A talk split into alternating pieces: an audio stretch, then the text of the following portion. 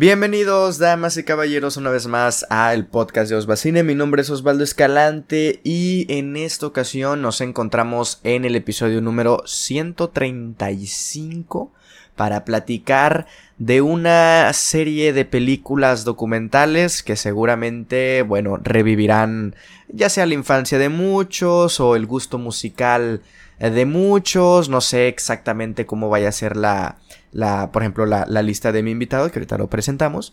Pero eh, en mi caso, pues bueno, son son gustos musicales que a veces eh, tenía muchísimo tiempo sin, sin, escuchar este tipo de música o a este artista en, en, específico y al ver estos documentales como que me revivió esa flama. Pero pero bueno sí vamos a hablar de, de bueno una serie de documentales no películas ficción es decir aquí no entrarían Rocketman Bohemian Rhapsody y todo este tipo de películas sino documentales eh, no ficción obviamente de cantantes o de artistas, pero pues más específicamente de cantantes. Nos vamos a centrar un poquito en la música y pues podemos hablar sobre cómo este eh, producto audiovisual ya sea trata temas muy personales del artista o se va simplemente por el lado eh, profesional artístico, etcétera, etcétera. Pero no me encuentro solo, me acompaña quien hasta el día de hoy este me niego a perdonar aunque haya ganado el Guadalajara, no el trofeo, no el trofeo, lamentablemente, no, no vamos a hablar de eso, por favor no hablemos de eso, no quiero revivir ese dolor, pero que sí le ganaron a las Águilas del la América. Mi buen Freddy Montes, ¿cómo estás, Freddy? Muy bien, mi estimado Osva, muchas gracias por la invitación que hace, que hace un rato que no andaba yo por acá. Diles, diles por qué, diles. No, es, es muy sencillo, miren, el señor Osvaldo Escalante y yo como bien saben, estábamos en una relación, pero el señor es muy demandante.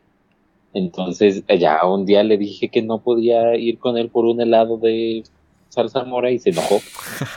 ya, me dejó de no, no, sí, ese, para ese contexto, aquí les va. Yo vivo en Sinaloa. Me agarro un vuelo, me voy por los aires, por los mares, cruzo absolutamente todo, toda la República Mexicana para llegar a la Ciudad de México. Veo ahí a, a Saraí, veo ahí arriba, veo ahí a Ale Vega, por Dios.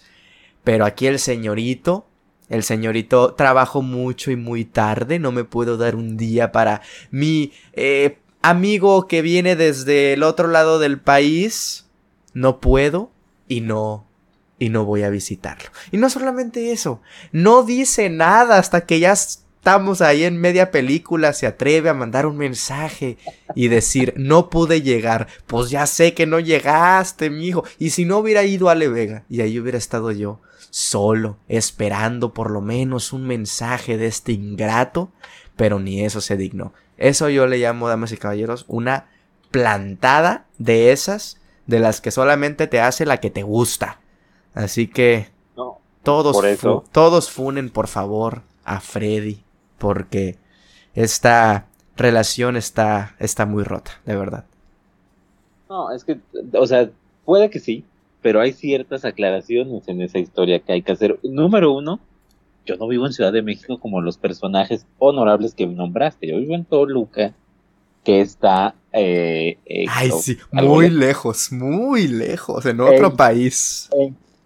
En, carro está lo mismo que tú hiciste de avión, de Sinaloa a la Ciudad de México. ¿Y cuánto ibas a pagar en gasolina, Freddy? Dímelo. ¿Y cuánto pues, gasté yo en avión? Dímelo. Eh, la gasolina está cara. Claro que está cara, pero más que un boleto de avión. Y dos, importante también, eh, yo tenía todo, o sea, tenía bien cubierto que la señorita Vega te iba a cuidar, yo ya sabía que ella iba a llegar, yo ya tenía todo eso cubierto.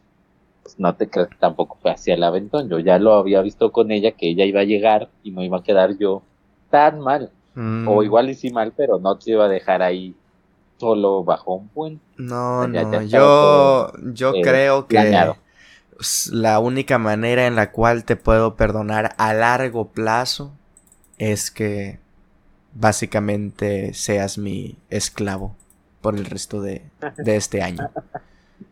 Un esclavo eh. Eh, laboral, no te preocupes tampoco. Yo te voy a explotar, Te voy a decir, vamos a grabar este podcast a esta hora, este día, y lo vas a cumplir. Quiero que escribas para Cinéfilos MX, te voy a decir porque nunca escribe, yo tampoco, ¿verdad? Pero tú que eres el, líder del equipo y no escribes, te escribe sobre esta película. Y lo vas a tener que hacer. Es más, grábate a cuadro, a cámara para mi canal de YouTube. Lo vas a tener que hacer. Lo siento, Freddy, ese es el precio que tienes que pagar. Yo creo que no. Yo creo que no. ah, yo, yo, sufro mucho. No, es que aparte, o sea, justo esa semana que viniste, justo esa, esa semana, y no me acuerdo si la anterior o la próxima, pero justo esa en medio, este, no, no, no, o sea, no, ni dormí, o sea, sí, feo, feo, feo, feo. excusas, horrible, horrible. Y además, o sea, no me puedes hacer sufrir más porque como bien sabes, si lo acabo de decir, yo vivo en Toluca y a partir, o de, a partir de, de unos meses, mi gobernadora va a ser Delfina Gómez. O sea, ¿por qué querrías que sufriera más que ya estoy a punto de sufrir? A ver si ahora con esas, cuando vaya a la Ciudad de México, si vas a la Ciudad de México, que estamos igual también, va, en todos lados. En todos lados está igual. En todos lados igual, sí, exacto. en todos lados está igual. No, pero bueno, este... Eso quedó un poquito en el pasado, en el momento en el que las Chivas le ganaron al América. Estaba eufórico y te perdoné. Aunque después con la derrota contra Tigres te desperdoné. Así que. No, no, no. Obra, de lo primero, obra constancia. De lo segundo, no. no, hombre. No, no, no. Ese partido, de verdad.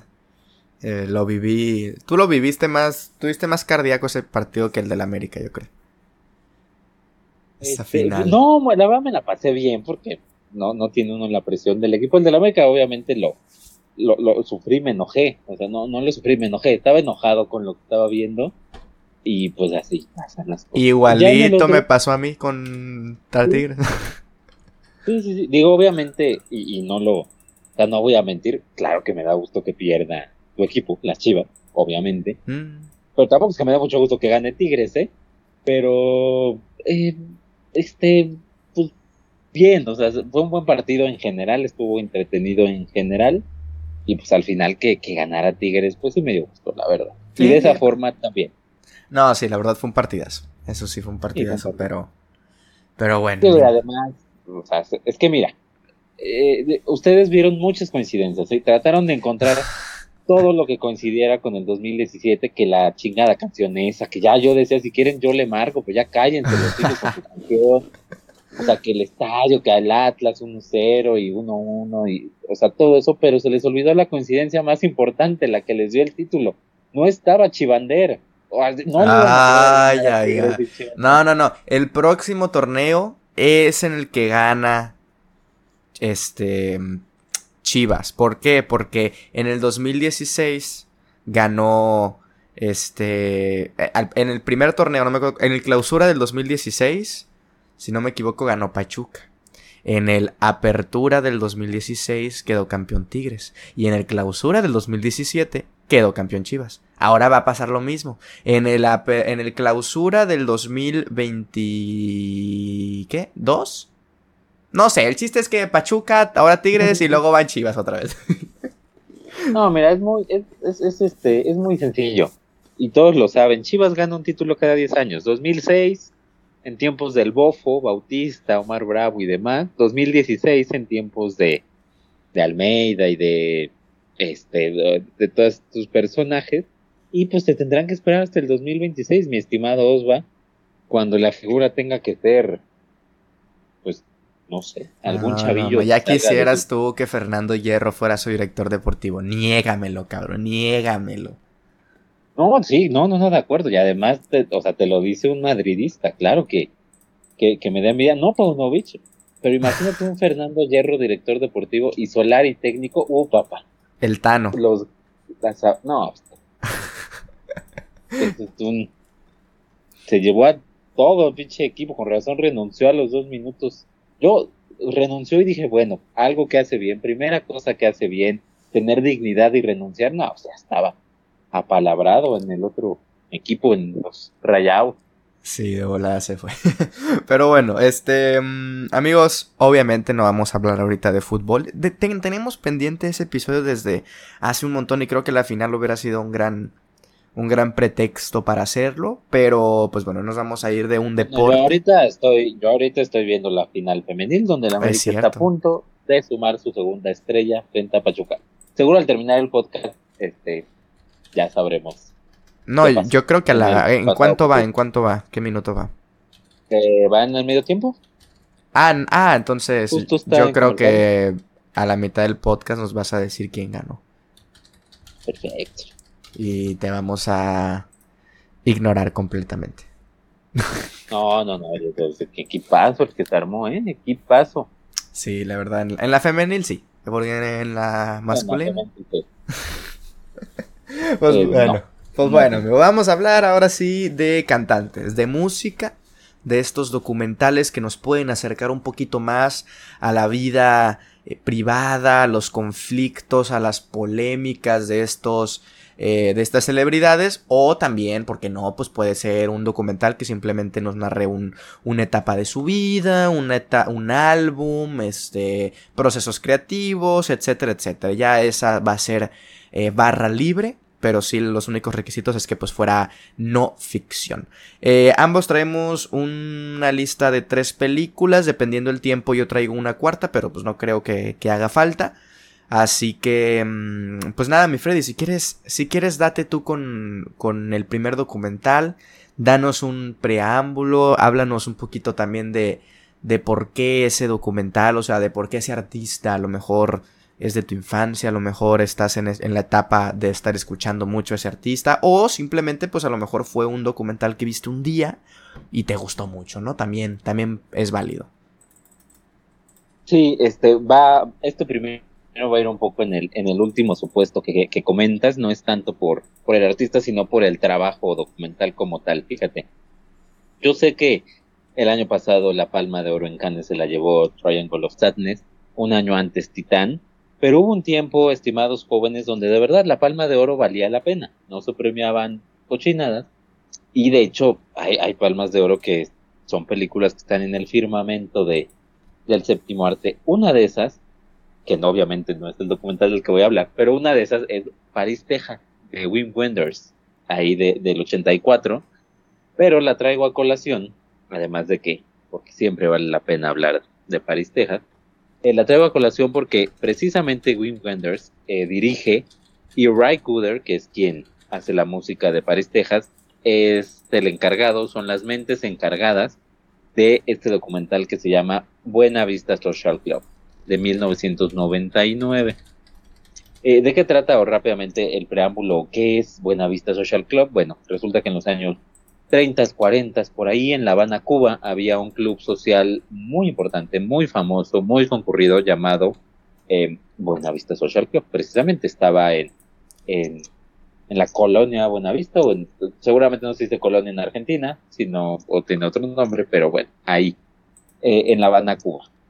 Aquí se presentaban los, los mejores artistas de la época tocando esta música cumbianchera, tropical, cubana, sabrosona, pero evidentemente pasa el tiempo, eh, llega lo que todo el mundo sabe que llega a Cuba, que es este, este gobierno, estos tiempos de Fidel Castro, del Che Guevara además, este termina por desaparecer este club social y las carreras de estas personas también van desapareciendo, se convierten en músicos locales, realmente, a pesar de ser grandes músicos, grandes músicos, sus carreras nunca despegan, nunca se internacionalizan, se quedan en algo muy poco, eh, se quedan como músicos, eh, a pesar de ser de los mejores de Cuba, pues a lo más que les alcanza es para sobrevivir, para apenas comer.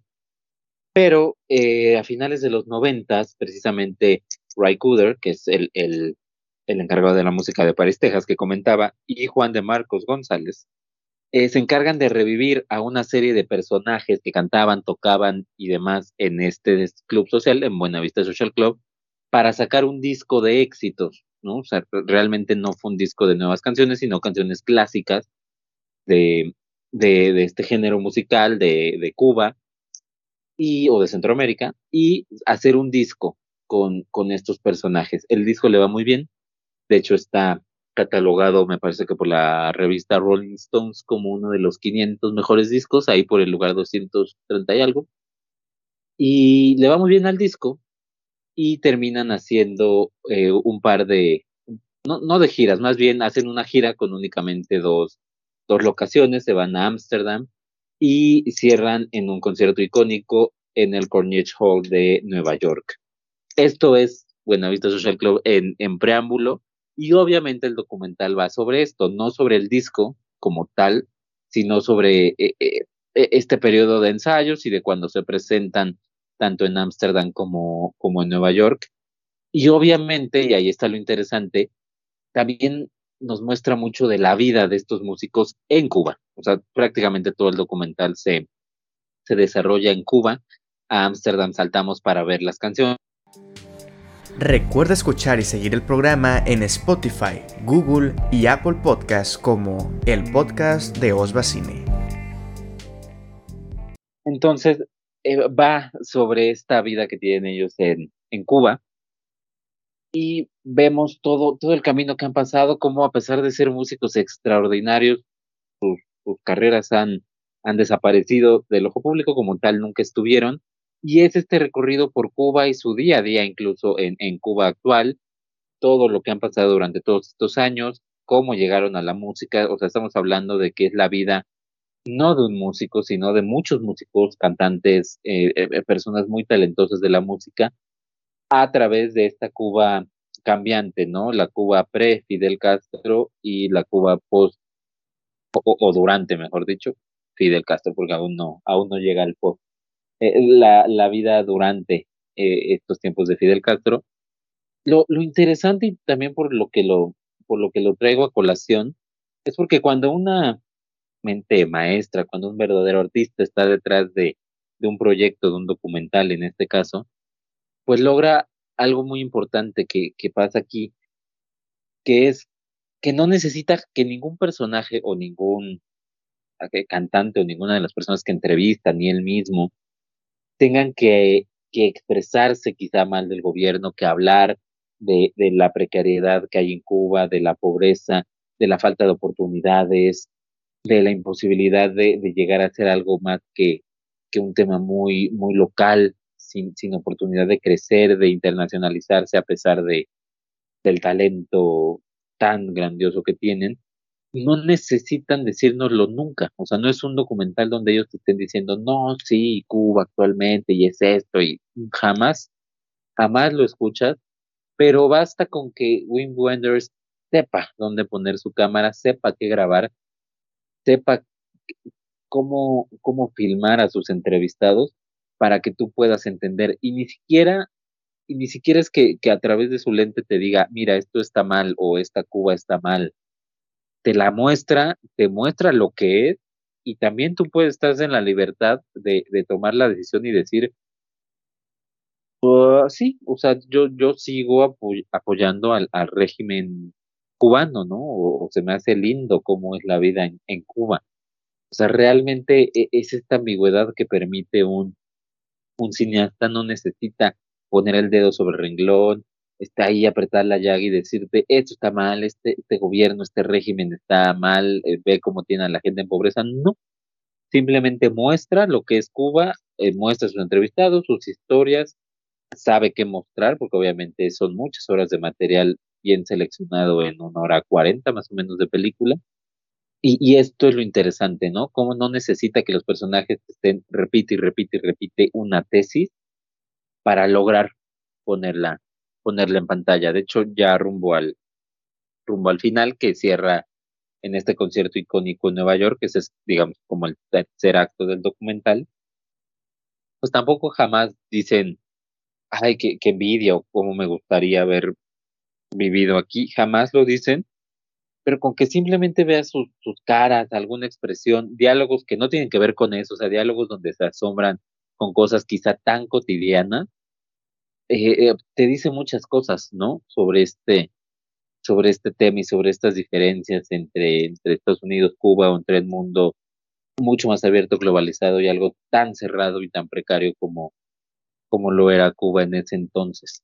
Y todo esto lo dice alguien que lo ve, alguien que lo sabe, pero el cineasta nunca se enfoca en hacerlo, entonces por eso es tan interesante y por eso es tan valioso este, este documental, además de que está hecho para, para disfrutar de la música, servirte un roncito, un cigarrito o un puro, ya si te quieres poner muy cubano, y disfrutar de, de, de música antigua, pero, pero bastante sabrosona. Entonces, Buena Vista Social Club de 1999, que yo no lo sabía, pero a raíz de esta invitación al podcast descubrí que lo pueden ver en Amazon Prime Video. Ah, perfecto. Sí, yo me recordó mucho. mira, la neta, mientras tú hablabas, estaba intentando encontrar qué me había recordado, porque no, no me acordaba del nombre, no me acordaba exactamente de quién era el artista, pero me acordaba de haber visto justo un documental sobre un eh, músico cubano también. Y eh, después de no sé cuánto duraste tú hablando, pues eso duré yo buscando. Eh, me, me, me, encontré con cuál era y es la película, un documental que vi en...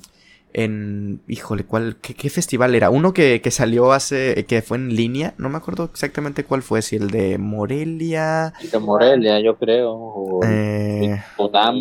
Icunam, no sé, en el año de pandemia. A ver, te voy a decir... Es el... F... ICM, Festival Internacional Morelia, el de Morelia en el 2020. Eh, me vi este documental que se llama El Gran Fellove o Felov, Felove, no sé si te suena, es justo un Francisco Fellove se escribe, no sé cómo se pronuncia, eh, un músico cubano que, que, me recordó mucho cuando hablabas a, este a este señor porque también pues no música así muy cubana, el señor pues no sé exactamente cuántos años tenga, pero pues este, bueno, de hecho ya falleció en el 2013 en la, en la Ciudad de México y pues nació en el 23, entonces 89 años también, ¿no? Como de música cubana antigua. Y no sé, me, me, recordó mucho porque también como que se los juntaba a él y a todos sus amigos o a los músicos con los que solía tocar a hacer como o a revivir como esos momentos o como a intentar eh, sacar las canciones del baúl y todo eso. Y no sé, me recordó mucho ese, a ese documental. No sé si tú lo llegaste a ver. No, no, no, fíjate que no lo, no lo vi y te soy tampoco, tampoco lo ubico, pero seguramente es interesante, seguramente va también sobre esto, porque es eso, ¿no? O sea, también ves a, o sea, cuando se reúnen estos músicos después de, después de años y cuentan sus vivencias y todo, es, es bastante, es bastante interesante eso también, ¿no? Ver la relación entre estos, entre estos músicos. Sí, sí, luego esa música pues también es muy, no sé, te pone a bailar mucho, entonces... Sí, sí, sí, sí. Pero... Pero bueno, yo también traigo, eh, me voy a ir con la línea de, de documentales que no es estrictamente porque me, llamara la atención la, artista, en este caso la cantante de ese, documental. Pero, a ver, sí, obviamente ya escuchaba canciones, ahora más que en ese momento. Pero la vi porque estaba mucho ese mame de, de, este documental que salió en Netflix en ese, en ese año que fue en el 2000, en el 2020. Eh, la vi y la verdad, pues bueno, me pareció un, un documental que abarca bien lo que intenta contar. Y estoy hablando de este Miss Americana, eh, el documental este de Taylor Swift que está en Netflix y que cuenta como un poquito de la transición musical que hizo eh, en sus primeros años de carrera, pues tocaba más como música country. Este, y pues ahora ya es, es más pop, ¿no? Entonces como esa transición y también pues eh, probablemente el, momento más polémico de, su carrera pues cuando subió al escenario creo que de los Grammys, creo que le ganó a, a Beyoncé, no, no recuerdo exactamente cuál es la historia per se, pero que le gana a Beyoncé si no me equivoco, sube este Kanye West, le quita el micrófono y se hace un desmadre, ¿no? Entonces también este, abarcan un poco ese momento. Eh, cómo, lo, cómo la pasó ella, pues empezó a recibir también muchísimo hate, eh, muchísimas palabras de apoyo también, y como que es un documental que este sí en específico se nota, se, se, sí, se trata más este tema personal, polémico, que por supuesto que va lidiado con, eh, ligado, perdón, con, con su carrera profesional, pero aprovecha también para contarte un poquito pues cómo se sintió ella y los problemas este de depresión que llegó a sufrir y etcétera etcétera no entonces además de que pues también se se retoma la, la transición de géneros musicales que, que atravesó en su carrera. Entonces yo la verdad como un oyente pues casual de Taylor Swift. Este, o sea, no, no es como que em, me, me, me, encante. Me parece muy, Me parecen muy buenas muchas de sus canciones. Pero pues no es.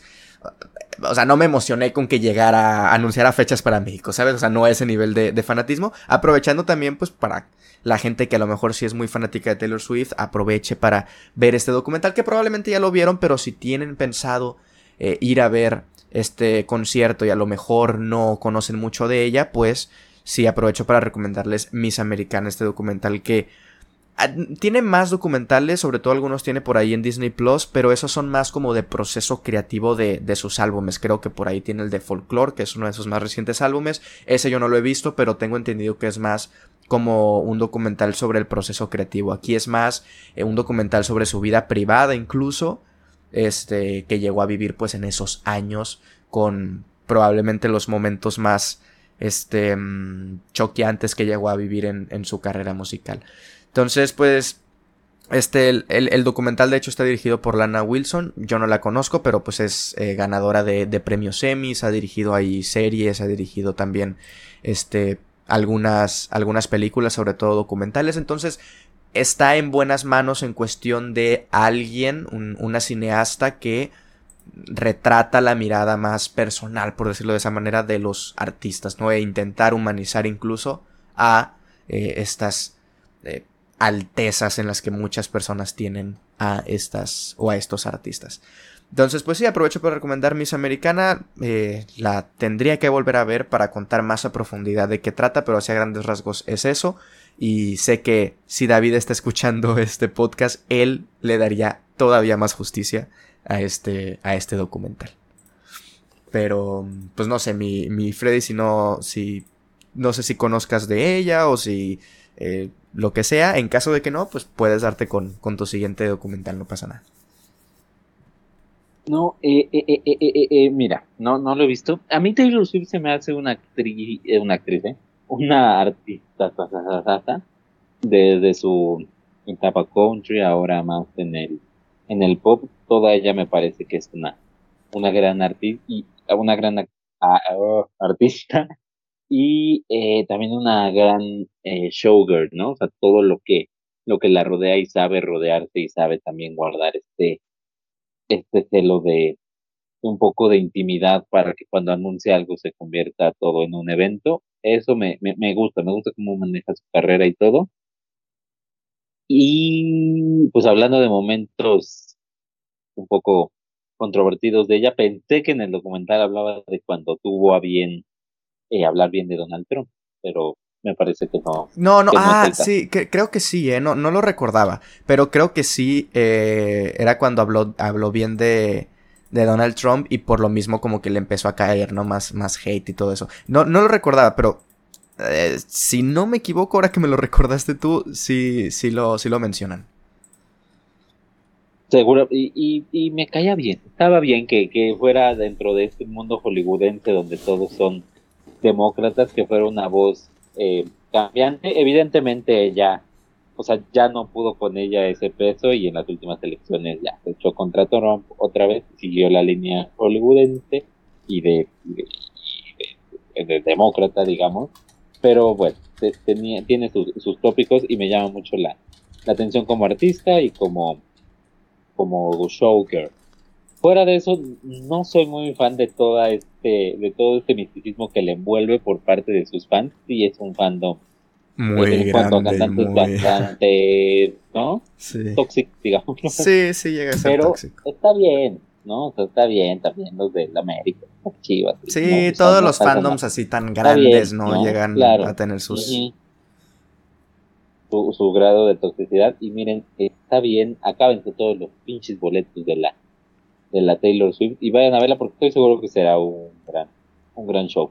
Fuera de eso, no lo he visto por esto ¿no? O sea, te, digo, me, me, gusta su música, la, la, la, respeto muchísimo como artista, me parece talentosísima en todas las aristas, pero no me interesaría como ponerme a ver un, documental de, de, Taylor Swift por eso que te, que te digo. Pero estoy seguro que, que, debe ser interesante porque además, o sea, más allá, insisto, del fandom, pues sí generó mucha conversación, ¿no? Sí, e igual lo que, lo que hace un poco más atractivo también el documental, pues es que aborda esos temas complicados, ¿no? No los, no los evita, sino que también los menciona. Entonces, no es tanto como un documental sobre su música, que, que sí está esa transición, pero en el momento en el que ya llega a el punto Kanye, el punto Donald Trump, pues toma un giro distinto el documental. Pero pero sí, pues ahí está, ahí está Netflix, por si lo quieren checar. Y ahora sí, vamos con el siguiente, Freddy. Eh, claro que sí, hablemos de, artistas. Miren, en el punto 2 traigo una trampilla. Porque traigo dos, pero son muy parecidos en, en, cuanto a lo que quiero valorar o no de ellos, entonces te va a ir rápido. Te va a ir como si fuera solo una. Mira, de entrada hay tres coincidencias con estos dos documentales que traigo. Primero, son dos de mis artistas favoritos, uno en inglés, otro en español. Ambos van un poco ya sobre, sobre el ocaso de sus carreras, de sus vidas, incluso, incluso sin quererlo, ahorita vas a ver por qué, pero van, van sobre eso. Y en tercero, la verdad es que ninguno de los dos es muy bueno. Entonces, tiene, o sea, lo traigo aquí precisamente por el artista, ¿no? Lo que comentabas al principio, no tanto por el, por el valor del trabajo, artísticamente hablando, sino por los artistas de los que hablan. Entonces, vamos con el primero, que es de 2009, se llama This y es sobre, no la vida, sino sobre un pasaje pequeño en la vida de Michael Jackson. De, de, Michael Jackson.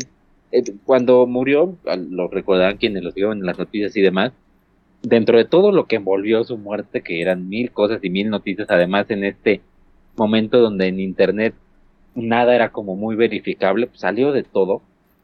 Pero de las cosas más famosas que salían en las noticias y demás, era el último video con vida de Michael Jackson. Entonces era como uno o dos días antes, donde estaba él ensayando para su concierto. Recordarán ustedes que él muere en, la, mientras preparaba su gira del adiós, que era This y estaba preparando una serie de conciertos que iba a dar en Londres, que era la primera parada de su, de su gira. Ya no llegó a dar ninguno de esos conciertos, pero se estaba preparando para estos conciertos y eh, pues ensayaba en, en Nueva York. Eh, eh, en, concreto, no sé si había, se ensayaba en algún otro recinto, pero recuerdo muy bien que en el Staples Center eran hacia sus, sus ensayos. Entonces, This es no solo un pequeño video de él ensayando, sino es toda la grabación que hay de su ensayo del que iba a ser su último concierto del, o de lo que iba a como formar su gira del adiós. Entonces hay horas y horas de grabaciones de todas y cada una de las canciones que iba a tocar. Entonces te lo presentan en ese orden. O sea, básicamente lo que te dice el director, que es Kenny Ortega, es este iba a ser el concierto. Obviamente no te lo puedo presentar en forma porque eran puros ensayos, pero ahí te va.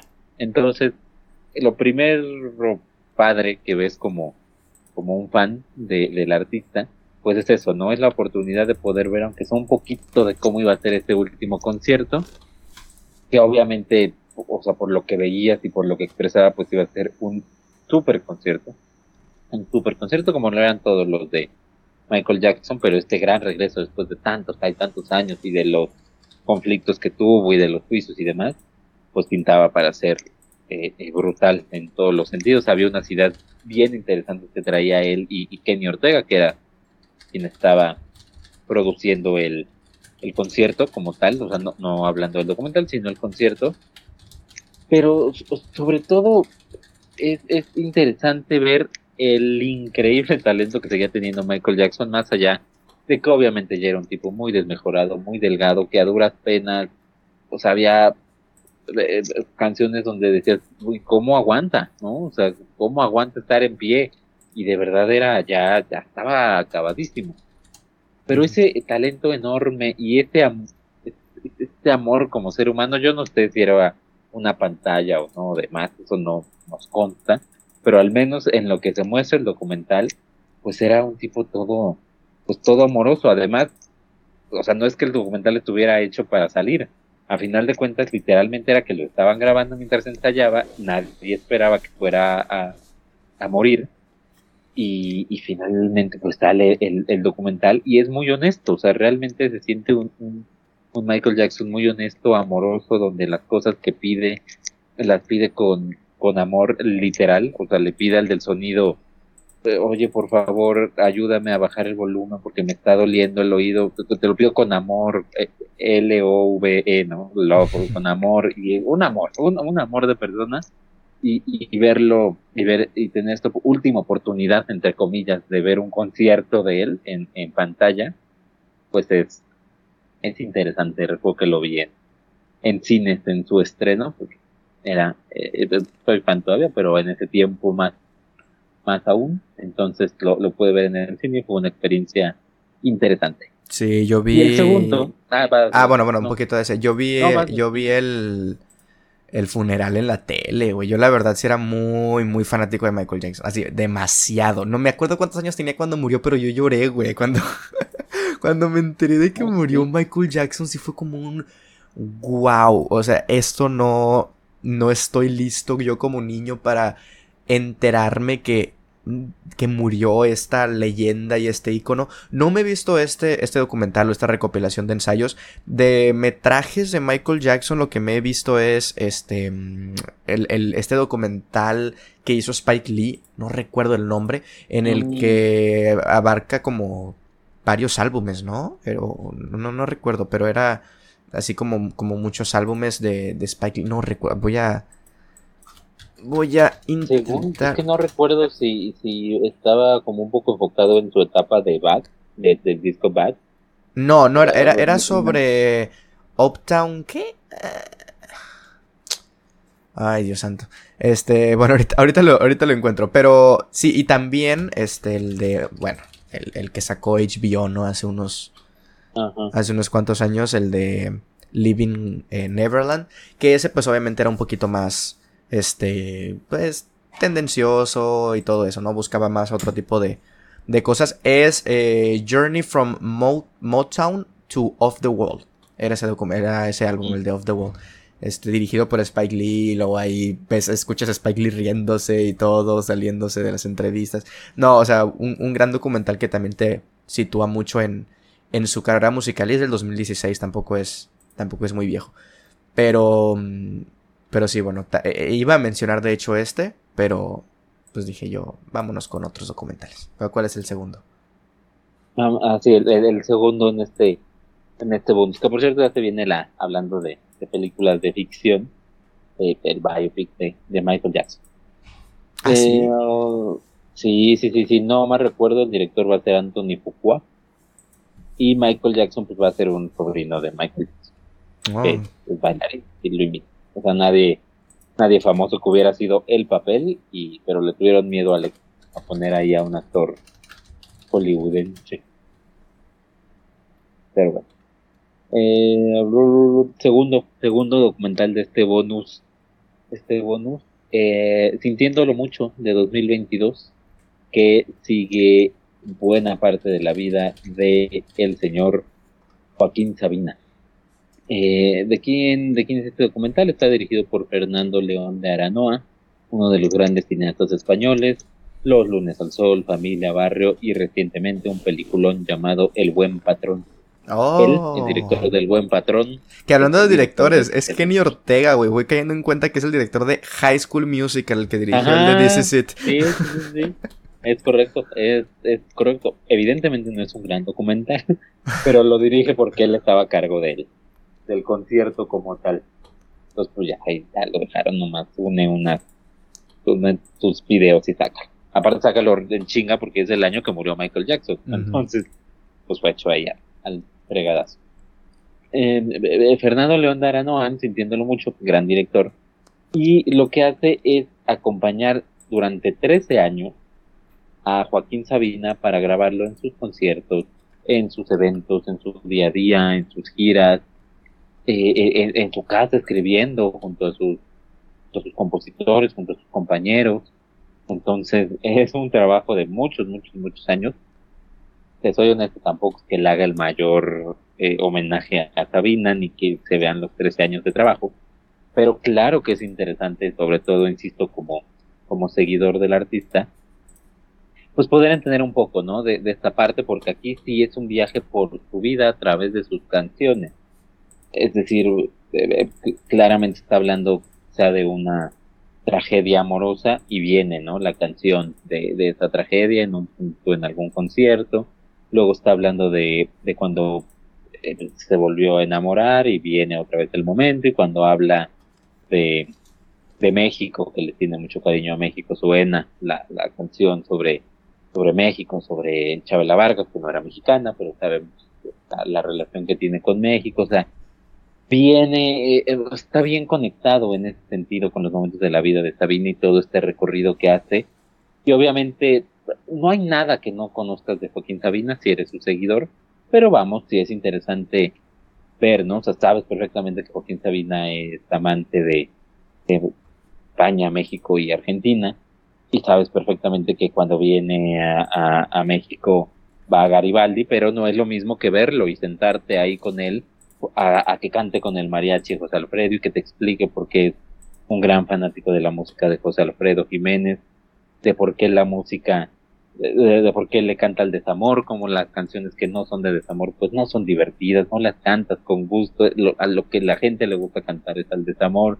O sea, todas esas lecturas que tú sabes que las tiene, pero contadas en primera persona y viviéndolas eh, codo a codo, pues se convierten en, en mucho más interesantes. Entonces no hay nada que no sepamos de, Joaquín Sabina en este documental, pero no deja de ser interesante poder hacer un, un recorrido por, por, por estos momentos y por estas cosas de uno de los, de los grandes, grandes, grandes compositores de la música universal, incluso, ¿no? Ahí a la altura de, pues en el mismo idioma español de, de su gran amigo que también sale en el documental, Joan Manuel Serrat, pero obviamente de un Leonard, Leonard Cohen, un Bob a estas alturas está Joaquín Sabina y este documental sirve para, recordarnos un poco eso.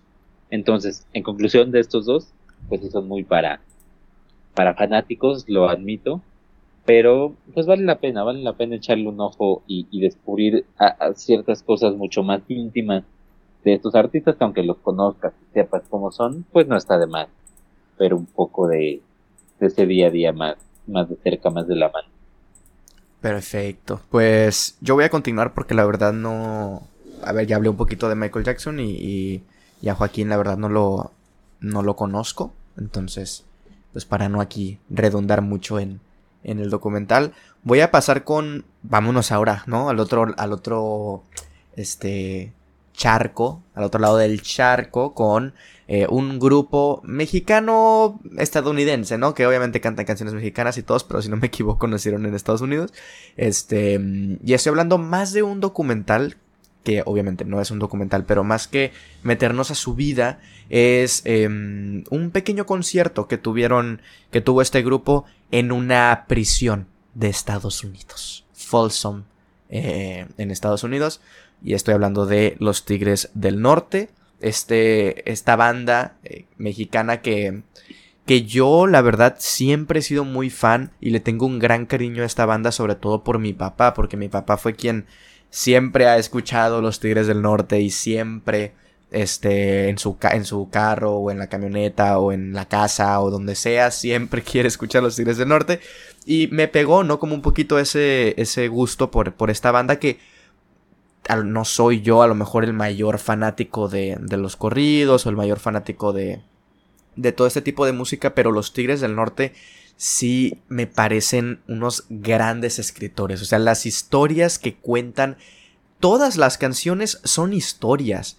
Y eso a mí me parece muy fascinante. Rara vez te repiten los versos, lo único que te pueden llegar a repetir es el coro y a veces ni eso. Y eso habla de que siempre está, ¿no? En constante evolución la, la, escritura y las historias que te cuentan en apenas 3, 4 minutos. Entonces, a mí me gusta mucho y me parece fascinante cómo hasta día de hoy, porque yo los fui a ver en vivo hace un mes más o menos, aquí eh, vinieron y, yo decía es que ellos van a cantar en playback, porque pues ya no pueden.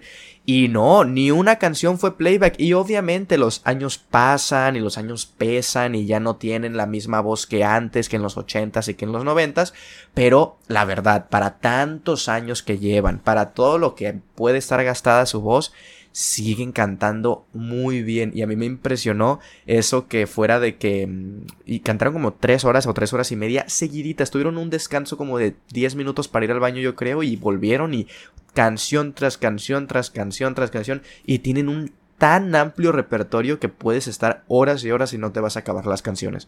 Entonces, por eso para mí los Tigres del Norte sí representan algo en mi vida.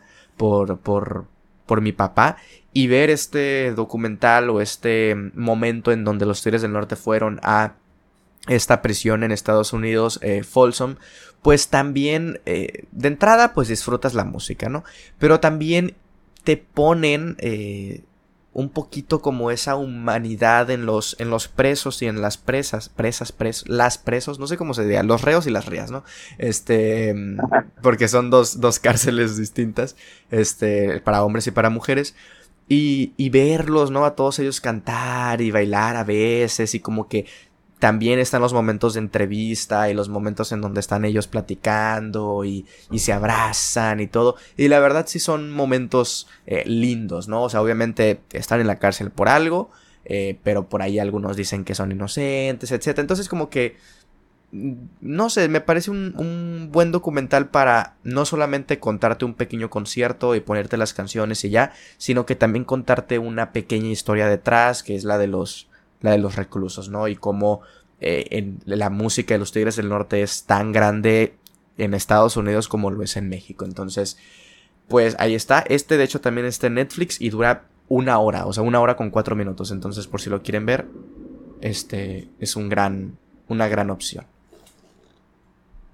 Eh, los Tigres del Norte, o sea, estamos hablando de de uno de los grupos eh, mexicanos más importantes de todos los tiempos, quizá, no sé, quizá hay con Los Ángeles Azules, ¿no? Más hacia el centro de Los Ángeles Azules, pero, pero de los más, de los más icónicos y más famosos además en el extranjero.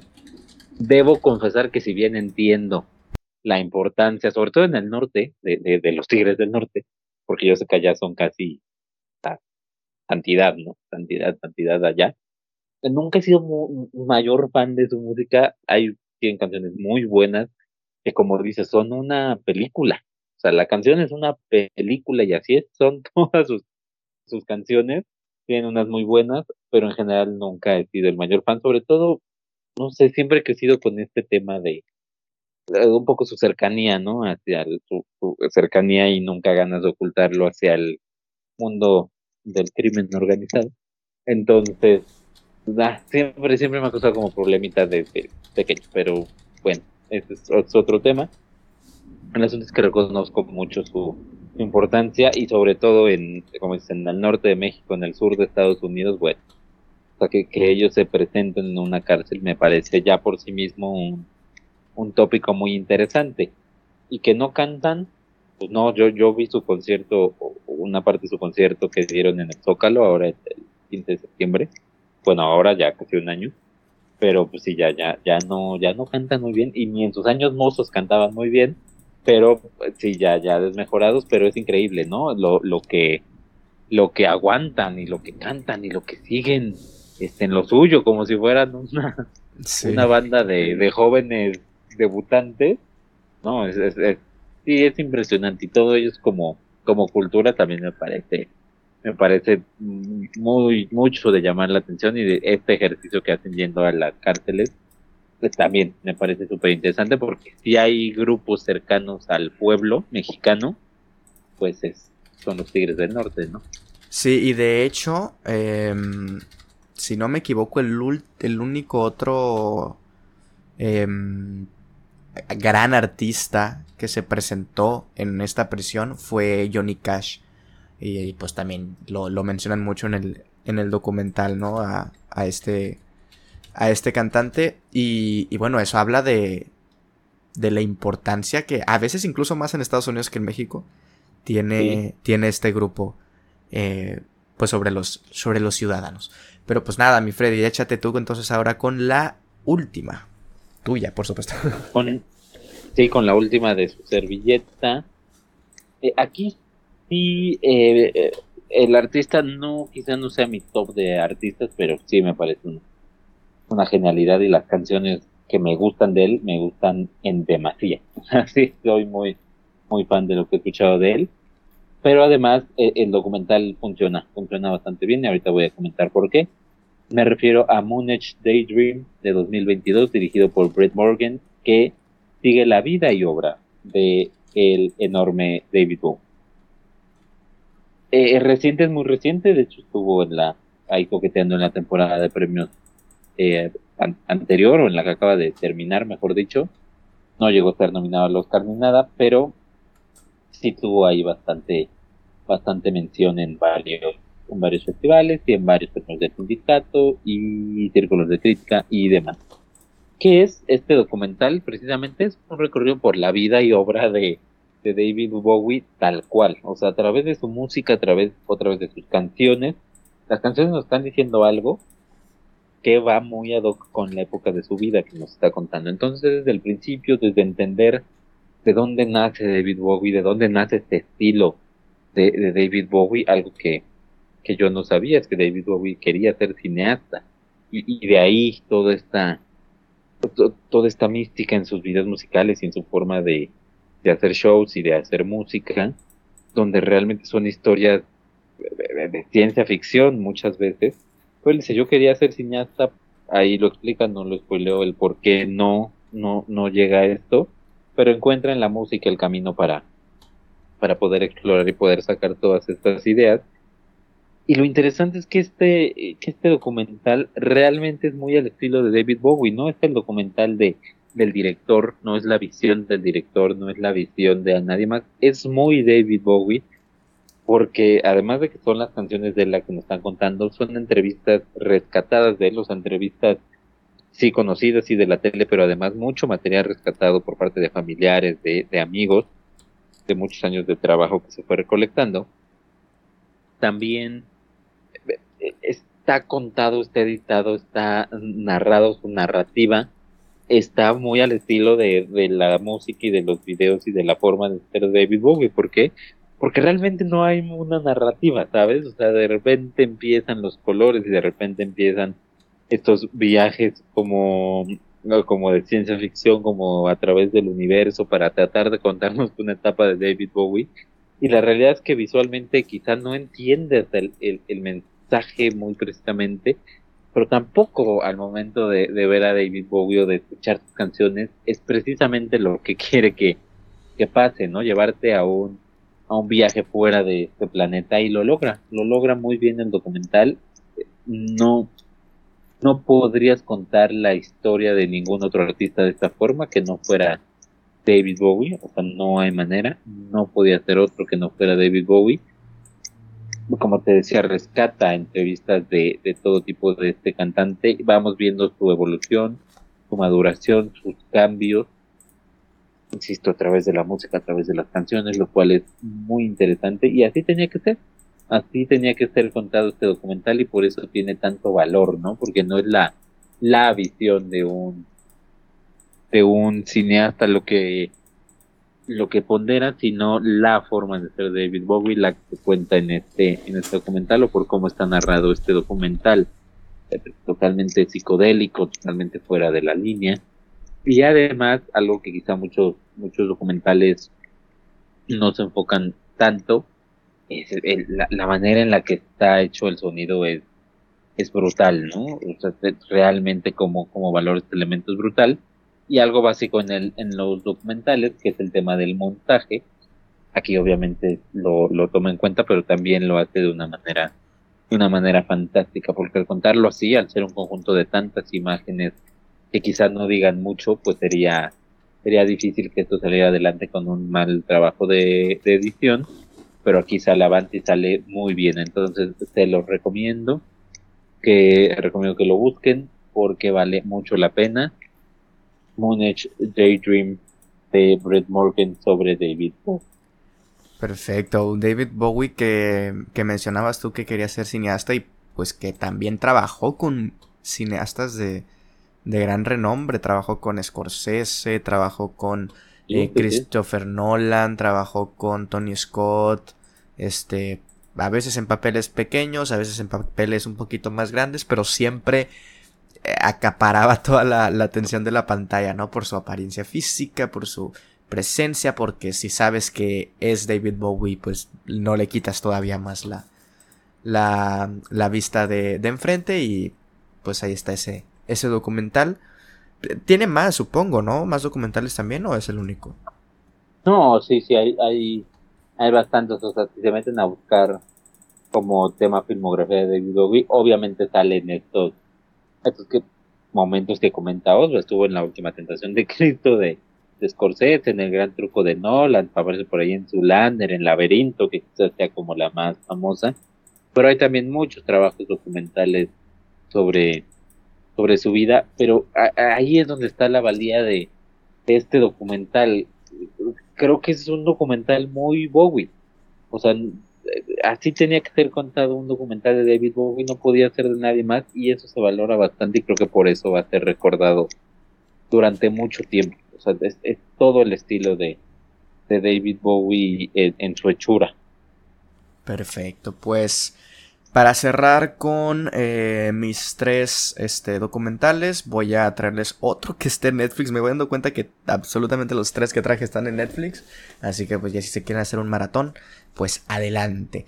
Em, hoy voy a traer un documental que ya había hablado de este documental en un episodio especial sobre este grupo que grabamos aquí en el, en el podcast, si no me equivoco, con Saraí pero bueno, para hacer un pequeño resumen, eh, ya se quieren conocer un poquito más la historia a profundidad, pues ahí está el episodio. Voy a hablar de el documental llamado Blackpink Light Up the Sky.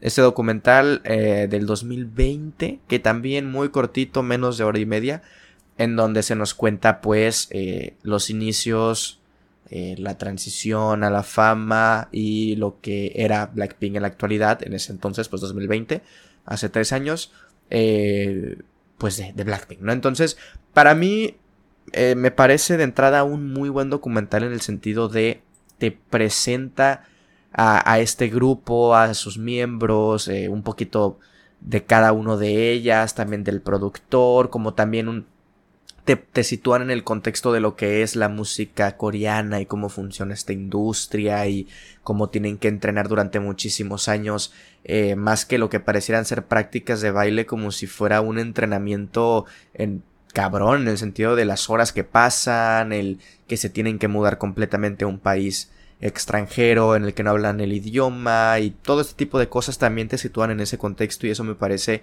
importante porque se tiende a romantizar o a idealizar un poquito como esta industria de del K-pop o de la música coreana cuando no debería de ser así, o sea, cada vez debutan grupos más jóvenes. Ahorita hay un grupo que tienen creo que menos de 15 años y ya están debutando y es una cosa de a ver, espérate, o sea, no están de entrada con la capacidad mental para lidiar con comentarios de odio que puedan tener o con la misma fama, sea positiva o sea negativa y pues te sitúan, ¿no? Tampoco es el documental que te hable sobre la industria, pero pues lo sitúan un poquito, un poquito ahí.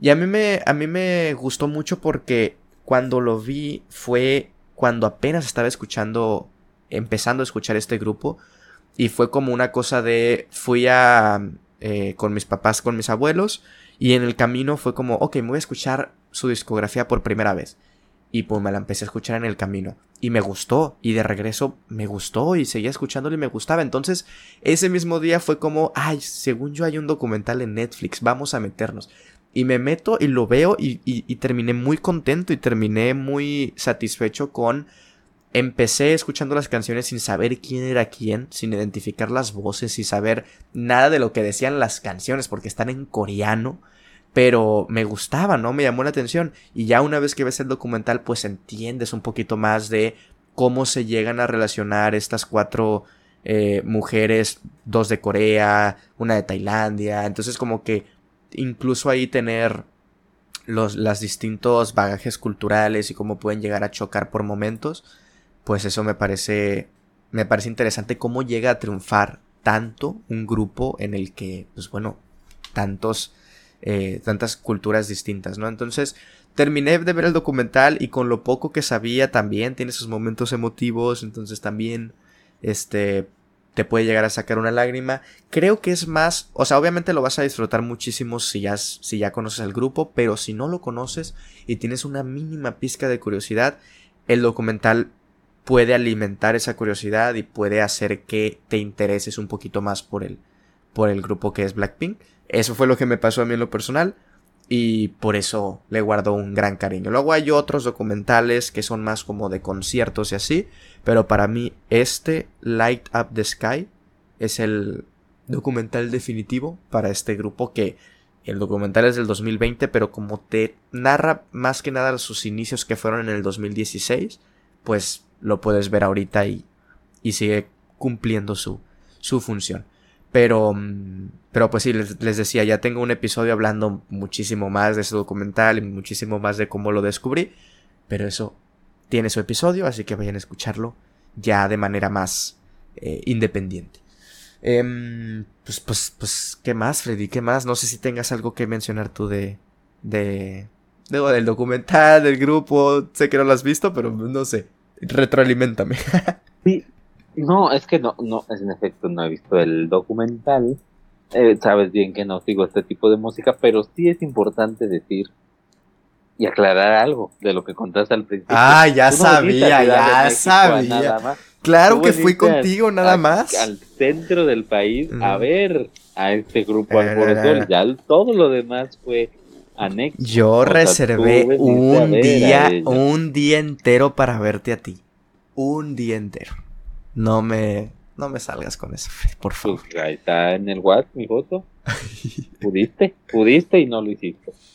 Pero, oye, es que, eh, quizás saliendo un poco del documental como tal, pero siguiendo con el grupo, eh, ¿por qué? ¿De dónde sale esta, este, esta manía o, esta, o este boom? Yo sé que, obviamente, pues, quién sabe de dónde salen las modas, ¿no? Pero ¿de dónde sale este boom de, de los grupos asiáticos, coreanos y demás grupos, además, o sea, en esencia de chavitos o chavitas en este caso, de, de dónde sale, es, es muy diferente, la, la, música son muy diferentes entre sí. ¿Qué, qué, qué, tengo dudas sobre, sobre estos grupos? Sí, pues mira, yo creo que todo empezó, a ver, ya tiene sus, sus años y sus, y sus grupos, ¿no? ¿no? No te sabría decir exactamente los primeros grupos de K-pop, pero esos van desde los, desde los noventas. Este, sin embargo, pues más contemporáneamente creo que BTS o BTS fue este grupo que, que dio el boom y después también por ahí eh, Blackpink. Siempre no tienen esa. Hablando de fan de, de, fans tóxicos, Uta. Lo que tienen entre estos dos son de una cosa bien, bien loca, güey. Pero, pero sí, yo creo que es una conjugación de cómo tratan a, a estos grupos como productos este, muy, muy de, del cual poder sacarle dinero, ¿sabes? O sea, siempre todos estos grupos tienen su serie documental en donde, yo qué sé, como un reality, ¿no? Así de que están todos en una casa y pues empiezan a, a, llevarse un poquito más. Creo que, por lo menos a mí lo que más me, me llegó a, me llevó a conectar con, específicamente Blackpink, pero creo que también en gran parte de, sus, de los grupos, es que intentan obviamente no desde ese punto, ¿no? ¿no? No con ese enfoque, sino con el enfoque de conseguir dinero, no, no los grupos, sino las agencias, este, de, de siempre están creando contenido, eh, ya sea en redes, ya sea en plataformas, ya sea por medio de películas, en donde el espectador se pueda llegar a sentir parte de, ¿sabes? Como que, por ejemplo, este tipo de documentales en donde las ponen muy, de manera muy humana o este, todo este tipo de, reality shows o de, o de documentales en donde te sientes parte, ¿no? Como de ese grupo, las rebajan tanto, no, no de que las traten mal, sino que las rebajan de la fama a un nivel un poquito más terrenal, que por lo menos a mí es lo que más me llegó a, a conectar con, con estos grupos. Pero hablando más como de a lo mejor el boom, díjole, yo no sé de producción musical, yo no sé nada de eso, pero sí son como que este tipo de, de canciones pues de entrada muy pegadizas, o sea, sí son eh, el tema de los bailes, las coreografías, este, la, la, propia cultura asiática, el cómo llegan a veces a, a, cantar las canciones en, eh, pues en otros idiomas, en inglés, a veces algunas otras canciones en, en, en español, incluso como que, no sé, es, todo me parece una maquinaria muy bien pensada de generar productos y dinero, pero es que son productos porque literal cada seis meses yo creo que hay un nuevo grupo y no pasan desapercibidos. Los grupos llegan y se hacen famosos, en, primero en Corea, pero después también en, en, Estados Unidos, en América. Y es que lo que pasa es que desde antes de que debuten ya son productos y ya son conocidos. ¿Sabes? Siempre están como que estos em, programas eh, tipo, yo qué sé, eh, La Voz, ¿no? O tipo eh, Factor X, de donde salieron One Direction, por ejemplo. Este, como que este tipo de programas en donde juntan a muchísimos talentos jóvenes y los ponen prácticamente a, a, a, competir entre ellos, ¿no? A ver quiénes van a ser los cinco mejores que van a formar el nuevo grupo. Y todo eso lo graban y todo eso lo suben y al final de cuentas es una explotación bien canija de, de estos artistas que hace que antes de que debuten ya sepas quiénes son, ya conozcan eh, los talentos que tienen cada una de ellas o de ellos y eso hace que, que trasciendan las, las fronteras, ¿no? La de verdad, para mí es algo muy malo todo eso, pero le sale muy bien y lo siguen haciendo y pues yo creo que lo van a seguir haciendo.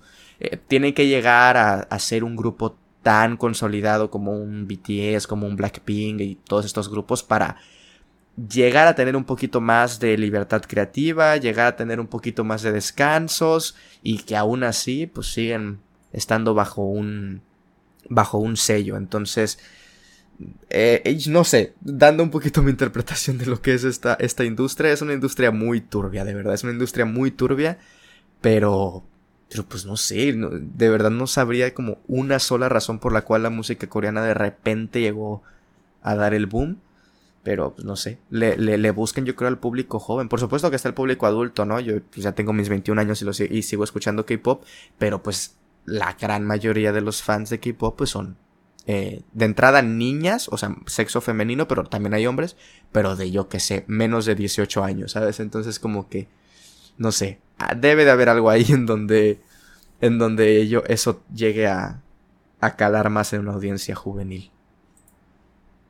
Sí, y que, o sea, vamos, estos grupos pues siempre han existido, obviamente el boom de, de estos grupos pues sería el Sync y los Black este, los, ay, los Backstreet Boys a principios de, a finales de los 90, pero luego como que se perdieron y justo creo que One Direction podría ser los que los que volvieron a, alzar esta moda, pero has dado en un punto muy importante. Sí, ¿sabes? Creo que también el, el tipo este, el de Psy se llama, el de Gangnam Style.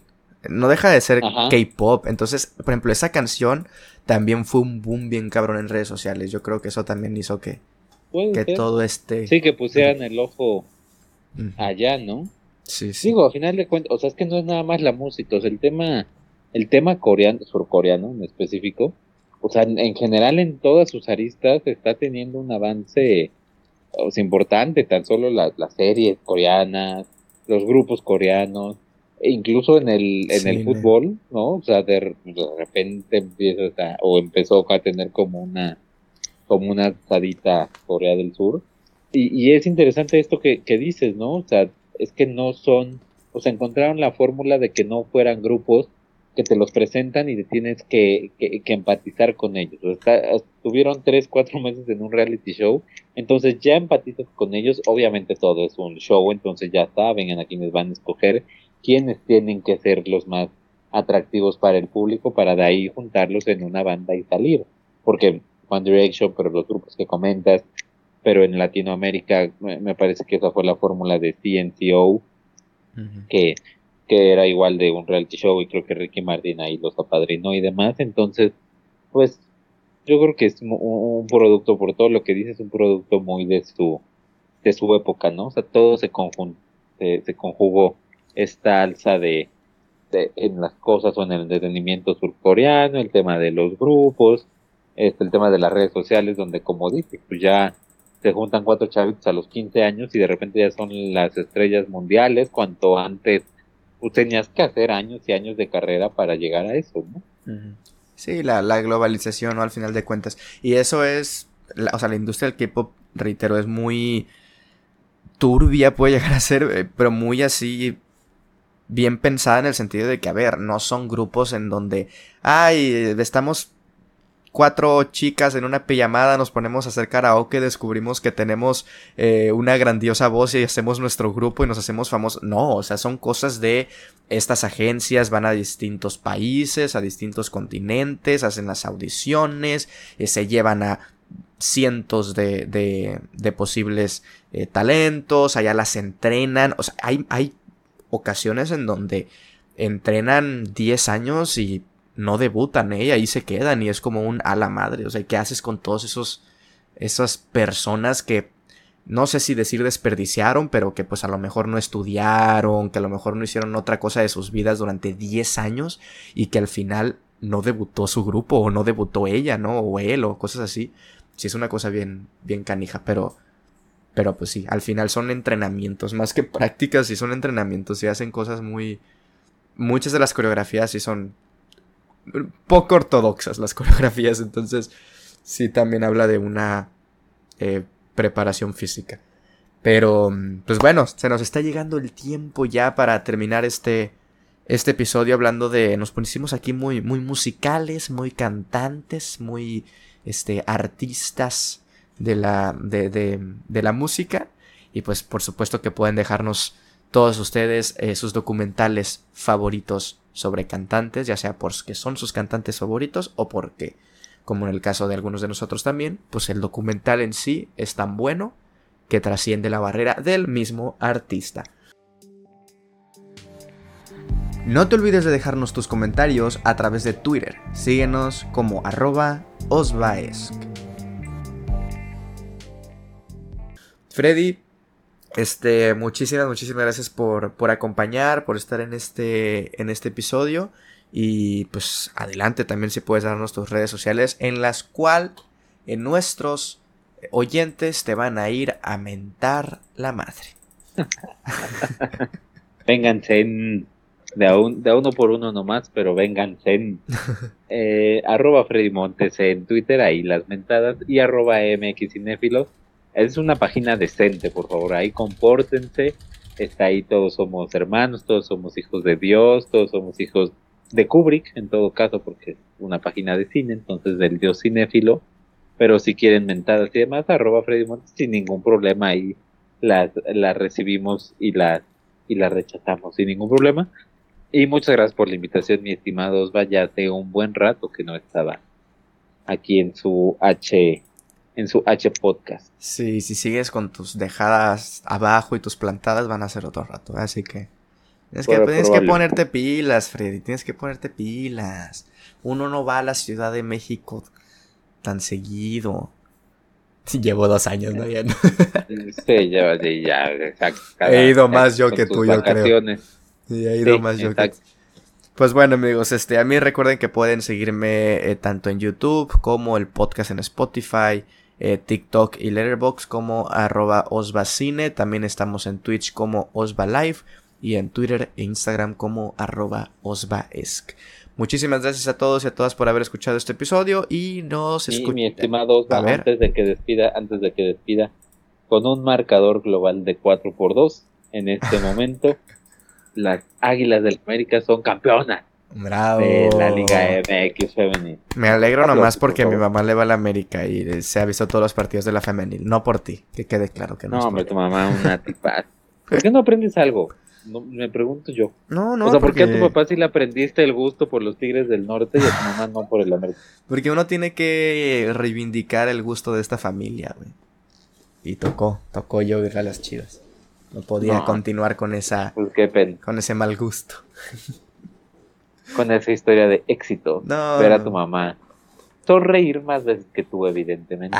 Ay, ay, y ser feliz más veces que tú, evidentemente. Probablemente. ¿Está bien? Pues así. Probablemente sí. es que es una realidad.